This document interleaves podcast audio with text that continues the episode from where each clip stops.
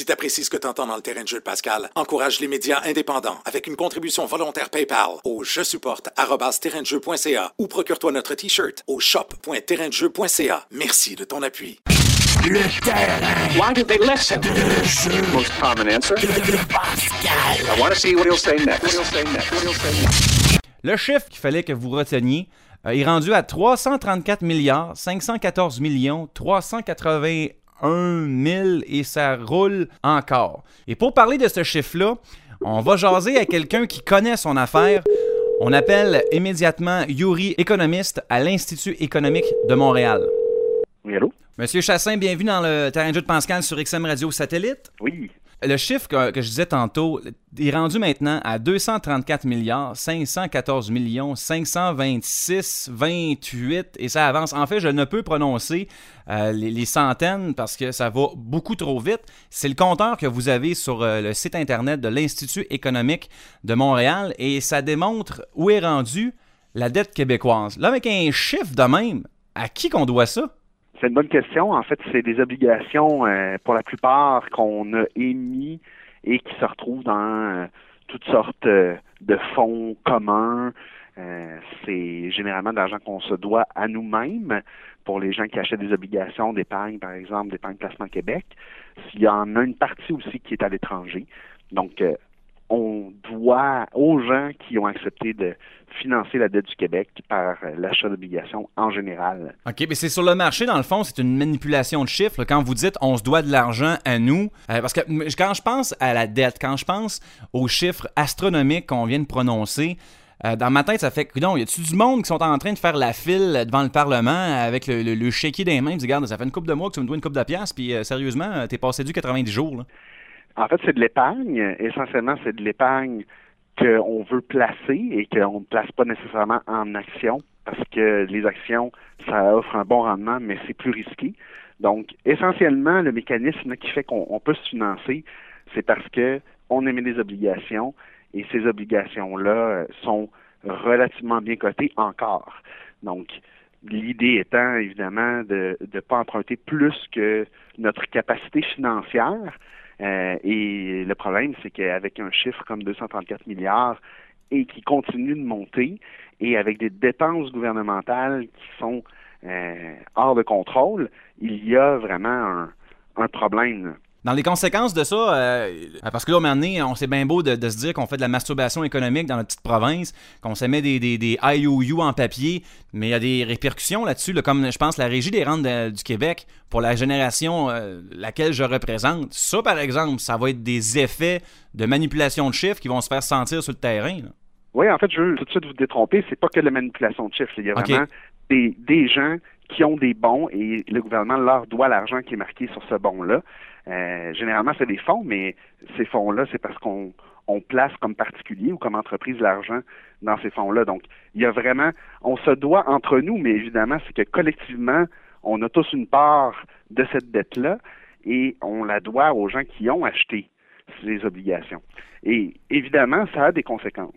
Et ça a des conséquences concrètes parce que le gouvernement paie sur cette dette-là un intérêt. Donc, on rembourse pas le capital, mais il faut bien assumer les frais d'intérêt. Le problème, c'est qu'on augmente la dette, on augmente les frais d'intérêt. Pour vous donner un exemple, à, la comment dire à la mesure d'une famille québécoise, si le gouvernement n'avait pas à payer les frais sur la dette et renvoyait tout cet argent-là à toutes les familles québécoises, ça équivaudrait en moyenne à trois mois de loyer ou de paiement hypothécaire gratuit pour tout le monde par année. Donc, c'est considérable comme impact et ça signifie qu'on paie une partie de nos impôts et de nos taxes qui ne vont pas nécessairement en service public, qui vont rembourser l'intérêt sur la dette. Et c'est important parce que c'est le troisième poste budgétaire en importance pour le gouvernement après la santé et l'éducation. OK, fait que vous me dites que euh, le, le- le paiement de l'intérêt dans le budget du Québec a vraiment sa place dans une colonne Excel. là. Vous avez éducation santé, puis à côté, c'est pas un service, c'est paiement de l'intérêt de la dette. Exactement. Donc, c'est plus important, par exemple, que ce qu'on paie pour la justice, ou c'est plus important que ce qu'on paie pour le transport. Euh, ça explique peut-être euh, des fois l'état de nos infrastructures. Donc, il y a vraiment euh, un énorme poste budgétaire qui est consacré au paiement de l'intérêt sur la dette du Québec. Et dans cet intérêt-là, c'est calculé le, le rendement sur les obligations, j'imagine. là. Oui, et évidemment, le rendement qui va être demandé va être plus important si le risque que le Québec fasse défaut sur sa dette est plus important. C'est un peu ce qu'on a vu dans, certains pays européens, par exemple, quand le risque de défaut a augmenté, il a fallu payer davantage d'intérêt ou offrir davantage d'intérêt pour intéresser les prêteurs à vraiment nous donner leur argent. Au Québec, euh, on a eu un avertissement lancé par Moody's, une agence de cotation, qui signifiait dans le fond que le gouvernement devait reprendre en main euh, les dépenses du gouvernement, reprendre le contrôle finalement pour éviter de s'endetter davantage et pendant longtemps, réussir à revenir à l'équilibre budgétaire, voire rembourser sa dette. Donc c'est un, message là, comme, comme on dit, il y a un voyant rouge qui s'allume quelque part parce que si on est décoté, le coût de notre dette augmente.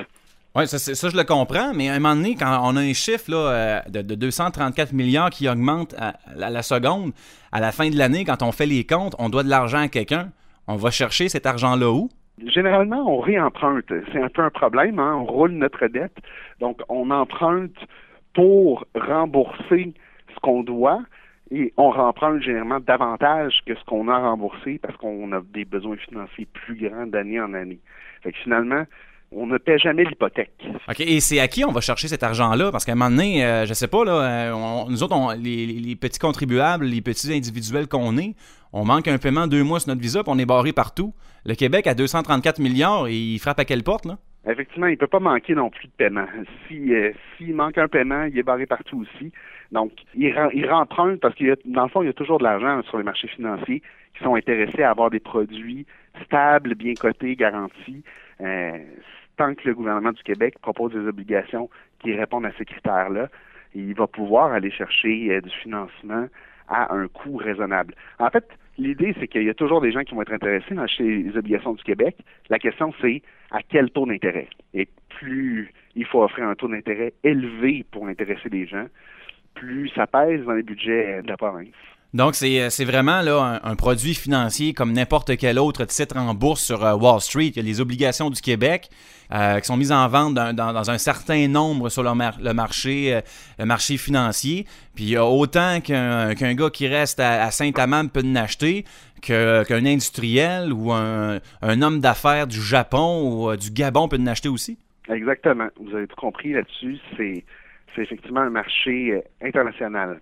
OK? Mais À ce moment-là, si ces gens-là, euh, parce qu'au Québec, euh, malheureusement, l'éducation économique est peut-être peut-être plus ou moins là. Je crois euh, peut-être qu'il y, a une- forte proportion de gens qui investissent euh, soit par des obligations du Canada ou des obligations du Québec parce que, euh, je sais pas, avec la propagande commerciale, c'est comme un, un REER, si on veut, c'est rendu presque une culture économique de base.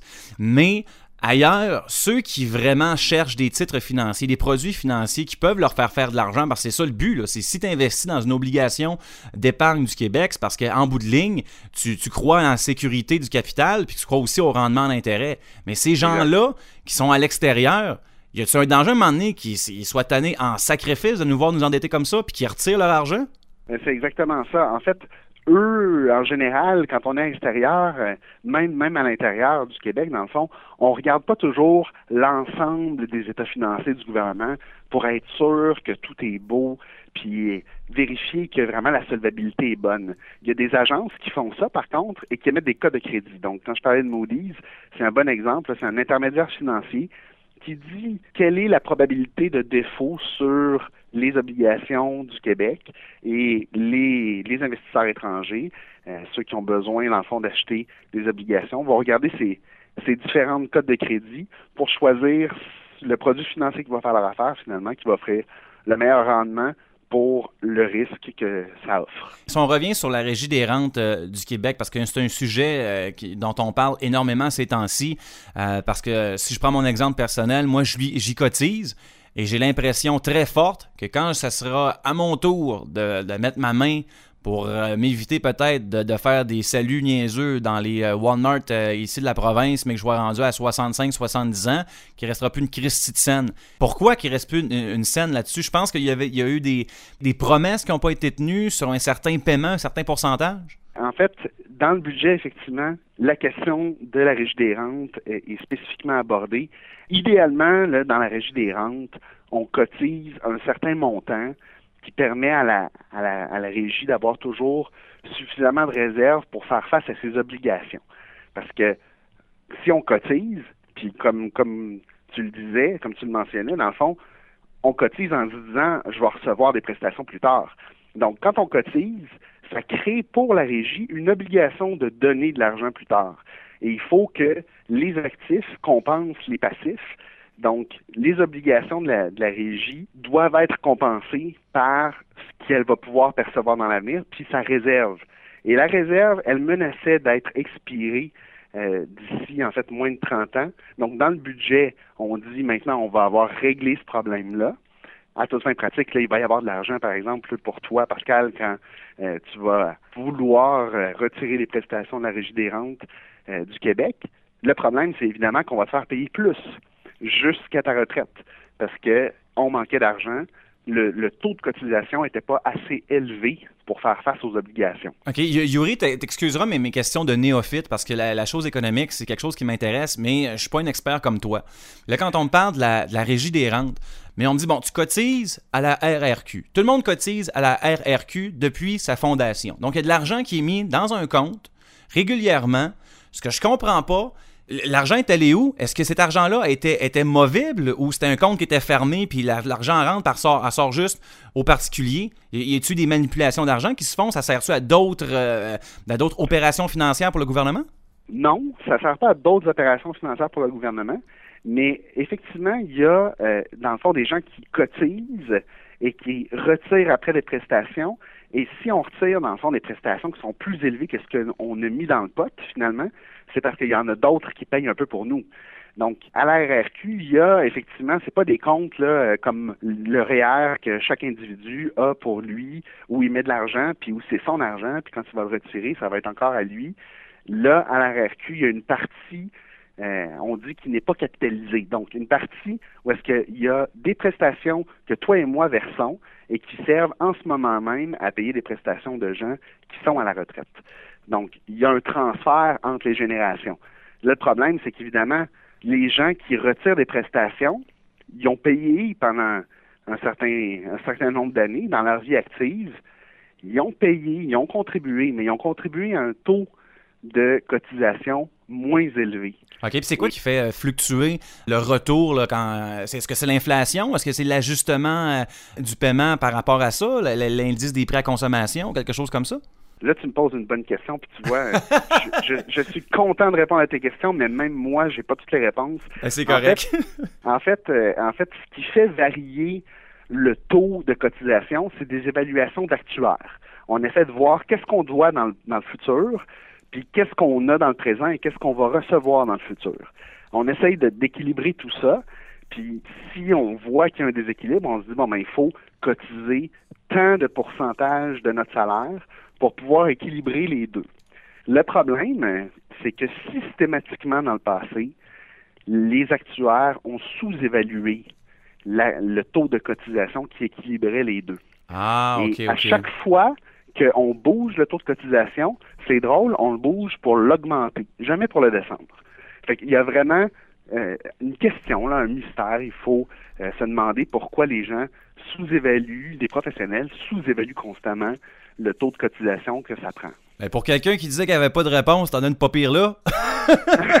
C'était débrouillé pas pire pantoute. Mais... Au, moins, au moins, on comprend la question, mais j'ai pas nécessairement la réponse. Les non, non, c'est correct. Répondre à ça. Maintenant, bon, si on check ce gros, gros chiffre-là encore, de, si genre check encore le compteur, 234 milliards, c'est quoi qu'on peut faire? Oui, c'est si on prend ça à l'économie de base. Bon, un budget dans une maison, c'est pas compliqué, tu manques des sous, tu coupes les dépenses. Ou sinon, tu augmentes les revenus. C'est pas plus compliqué que ça. Tu dans mal financièrement, tu augmentes les revenus ou tu coupes les dépenses.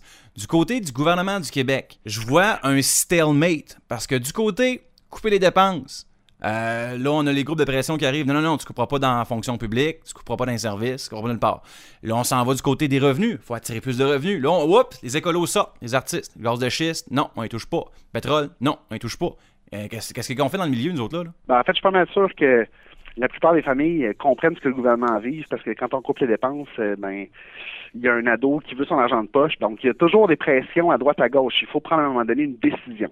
Et le gouvernement a pris une décision, a dit on va revenir à l'équilibre budgétaire en 2013-2014, puis qui plus est, il a même promis que pour revenir à l'équilibre budgétaire, il fallait faire des efforts tout le monde.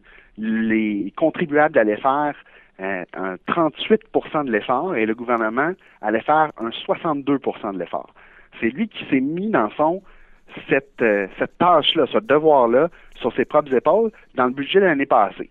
Puis là, ce qu'on regarde dans le budget de cette année, c'est que malheureusement, quand il s'agit de l'effort du contribuable, là, le gouvernement est au rendez-vous, on monte les revenus, on monte les impôts, en fait la taxe de vente, par exemple, ou la taxe sur le carburant, la cotisation santé aussi. Ça, c'est euh, dans les échéances, on n'y déroge pas. Mais pour le contrôle des dépenses, là, par contre, on a un problème. C'est que l'effort que le gouvernement lui-même doit faire de contrôler ses dépenses, pas de couper, là. Il réduit pas ses dépenses. Il fait juste les augmenter un peu moins vite que ce qu'il avait prévu. Et juste ça, il n'est pas capable de l'atteindre. Donc, le problème, c'est que ce qu'on voit, c'est que les déficits pour les années prochaines ont été revus à la hausse. Finalement, on se dit, ben, on va faire un peu plus d'efforts, mais plus tard. Et ça, pour moi, c'est bon. un peu dangereux.